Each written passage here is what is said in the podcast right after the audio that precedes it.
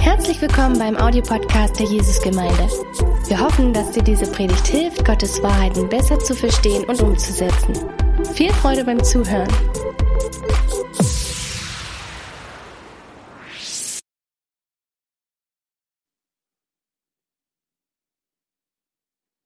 Hallo, guten Morgen, mein Name ist Uwe Dittrich, ich gehöre zum Leitungsteam der Jesusgemeinde und ich begrüße alle, die jetzt zuschauen in nah und fern. Heute geht eine neue Predigtreihe los. Sie lautet Mein fester Grund. Und das Unterthema heute ist gegründet und gewurzelt. Wir bleiben heute im Kolosserbrief im Kapitel 2. Paulus schreibt den an die Gemeinde in Kolossee und ich lese vom Vers 1 bis Vers 10, Kapitel 2, Kolosserbrief. Ihr sollt wissen, wie sehr ich um euch und um die Geschwister in Laodicea kämpfe und um viele andere, die mich noch nicht persönlich gesehen haben. Denn sie sollen ermutigt werden, in Liebe zusammenzustehen und die tiefe und reiche Gewissheit erhalten, die mit ihrer Einsicht in das Geheimnis Gottes zusammenhängt, also mit Christus. Denn in ihm sind alle Schätze der Weisheit und Erkenntnis verborgen. Ich sage das, damit euch niemand durch seine Überredungskünste zu Trugschlüssen verleitet. Denn obwohl ich nicht direkt bei euch sein kann, im Geist bin ich euch nahe. Und ich freue mich, weil ich euer ordentliches Leben und die Festigkeit eures Glaubens in Christus sehe. Lebt nun auch so mit Jesus Christus, wie ihr ihn als Herrn angenommen habt. Seid in ihm verwurzelt und gründet euch ganz auf ihn. Steht fest in dem Glauben, der euch gelehrt worden ist. Und seid immer voller Dankbarkeit. Lasst euch nicht durch spekulative Weltanschauung und anderen hochtrabenden Unsinn einfangen. So etwas kommt nicht von Christus, sondern beruht nur auf menschlichen Überlieferungen und entspringt den Prinzipien dieser Welt. Denn in Christus allein wohnt die ganze Fülle des Göttlichen leibhaftig.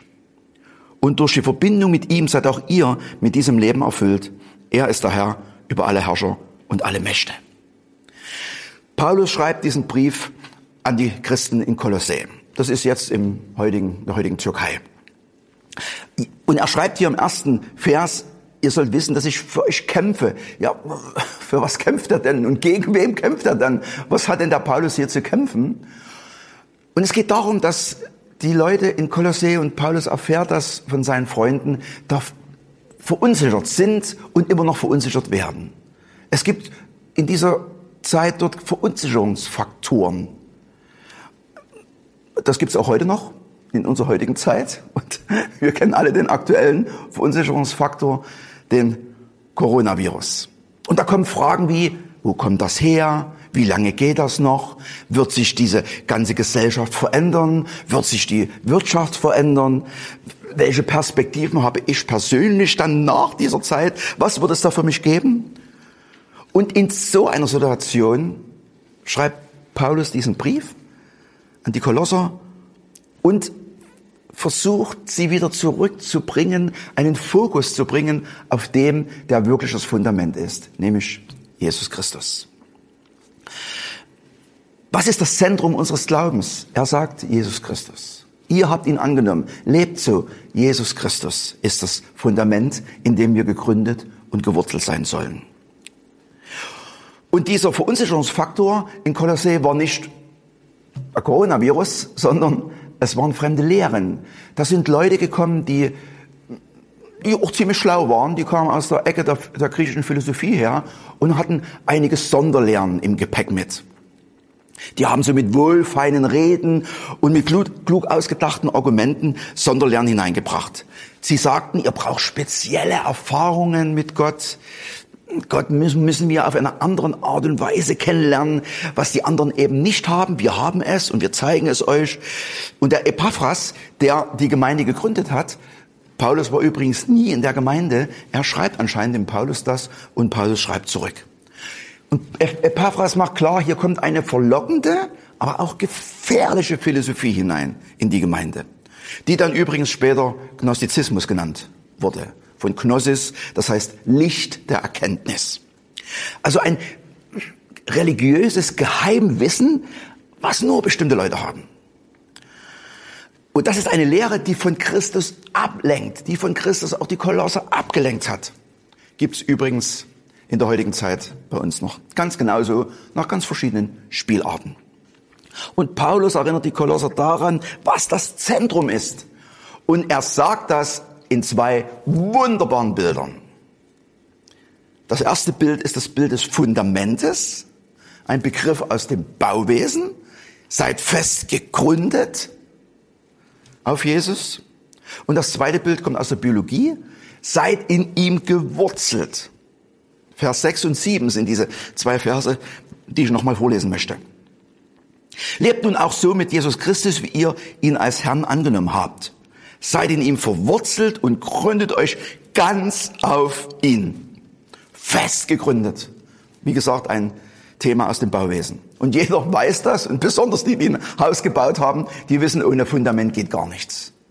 Ohne Fundament sackt der ganze Bau irgendwann mal zusammen. Und eben da auf dieses Beispiel bezieht sich Paulus. Er sagt, ihr braucht ein Fundament im Leben. Jeder braucht ein Fundament im Leben. Und dieses Fundament ist Jesus Christus. Und wenn ihr auf dieses Fundament baut, dann steht ihr fest gegründet.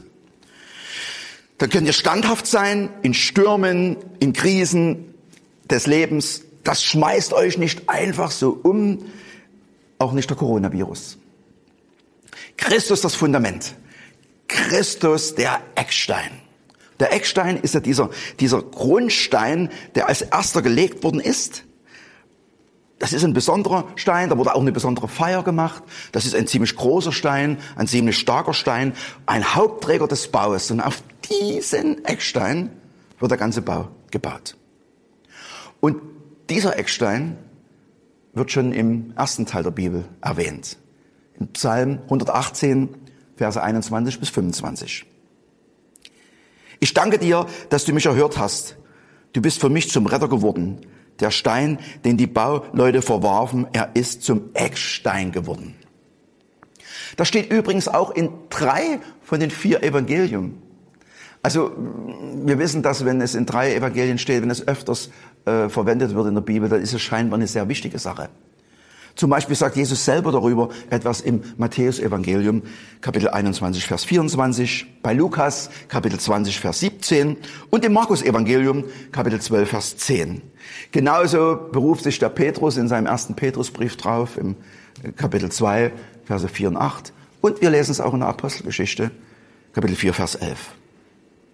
Unser Fundament in allen Fragen, auf das wir gegründet sein sollen, ist Jesus Christus. Aber eben nicht nur gegründet. Das ist ja schon klasse, gegründet zu sein. Aber auch gewurzelt. Also wir ziehen aus ihm unsere, unsere, unsere Energie, die wir brauchen. Wir ziehen aus ihm den Lebenssaft, quasi, wenn wir in ihm gewurzelt sind, die, den wir brauchen für unser Leben. Auch für unser geistliches Leben. Da kommen Nährstoffe her aus diesen Wurzeln. Und das schützt uns bei Stürmen, das schützt uns bei Krisen und bei Herausforderungen. Wenn ein Baum nicht gut verwurzelt ist, dann können ihn Stürme, Winde umschmeißen. Meine Frau und ich, wir haben seit 30, drei Jahren einen Garten und da haben wir auch Bäume gepflanzt. Und ich erinnere mich an einen Aprikosenbaum. Das war ein ganz kleiner, mickriger Baum.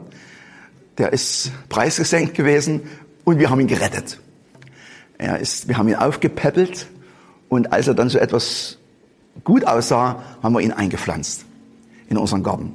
Aber er musste, brauchte einen festen Halt. Wir haben dann also noch so eine, so eine Pflanzstange dazu gemacht, ihn dort festgebunden. Das brauchte er, denn man konnte ihn ganz einfach wieder rausziehen.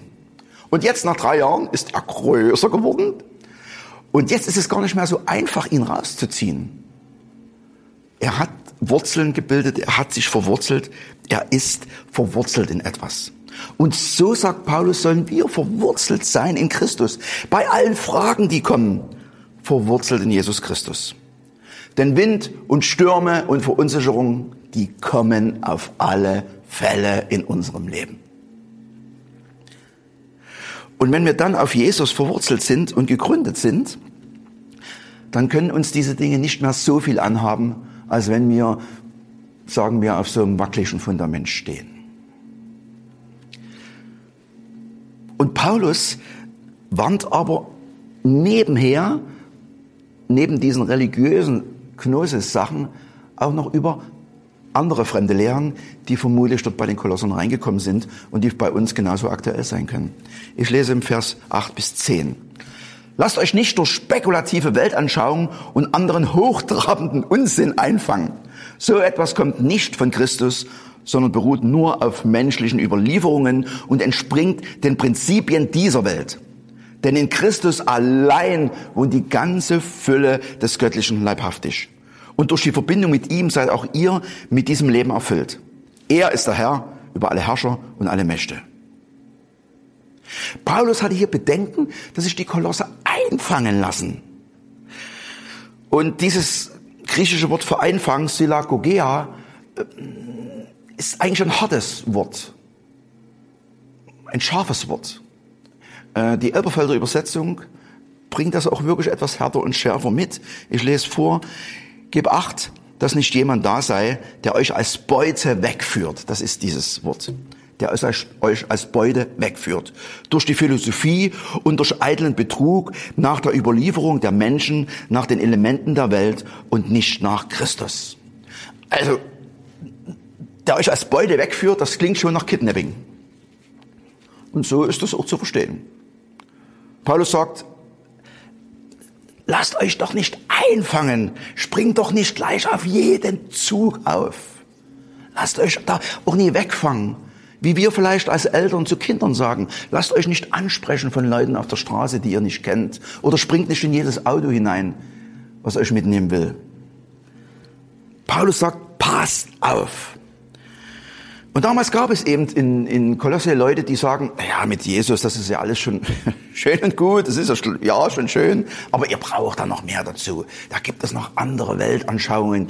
Ja, da, Jesus ist, sagt schon, okay, aber das reicht noch nicht ganz. Das reicht nicht ganz. Nur Christus, das ist ja, da, da fehlt noch was, das ist ja Quatsch. Und man kann philosophisches, sowie sogar ein theologisches Gedankengebäude aufbauen, was menschlich total logisch klingt. Aber wenn man nicht gewurzelt und gegründet in Christus ist, dann sackt dieses Gebäude irgendwann einmal zusammen. Ich möchte es am folgenden Bild verdeutlichen. Ihr seht mein Hemd, ordnungsgemäß geknöpft und besonders hier dieser Bereich der Knopfleiste, ganz wunderbar, ganz logisch. Und jetzt möchte ich noch was vorbereiten.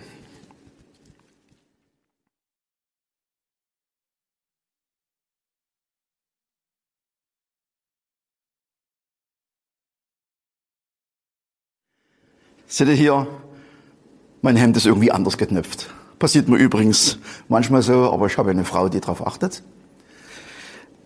Der Anfang ist falsch und das Ende ist irgendwie falsch. Aber wenn wir wieder diesen Bereich der Knopfleiste betrachten, ist es alles noch so logisch wie vorher. Also wenn wir nicht bei Christus anfangen, dann ist der Anfang falsch und dann ist auch das Ende falsch. Wenn wir hier irgendwie in der Mitte anfangen, beim Ohrknall oder bei einer philosophischen Idee oder bei, einer, bei irgendeiner anderen Idee, dann ist das ganz logisch. Genau wie damals, wo es eigentlich richtig geknöpft war.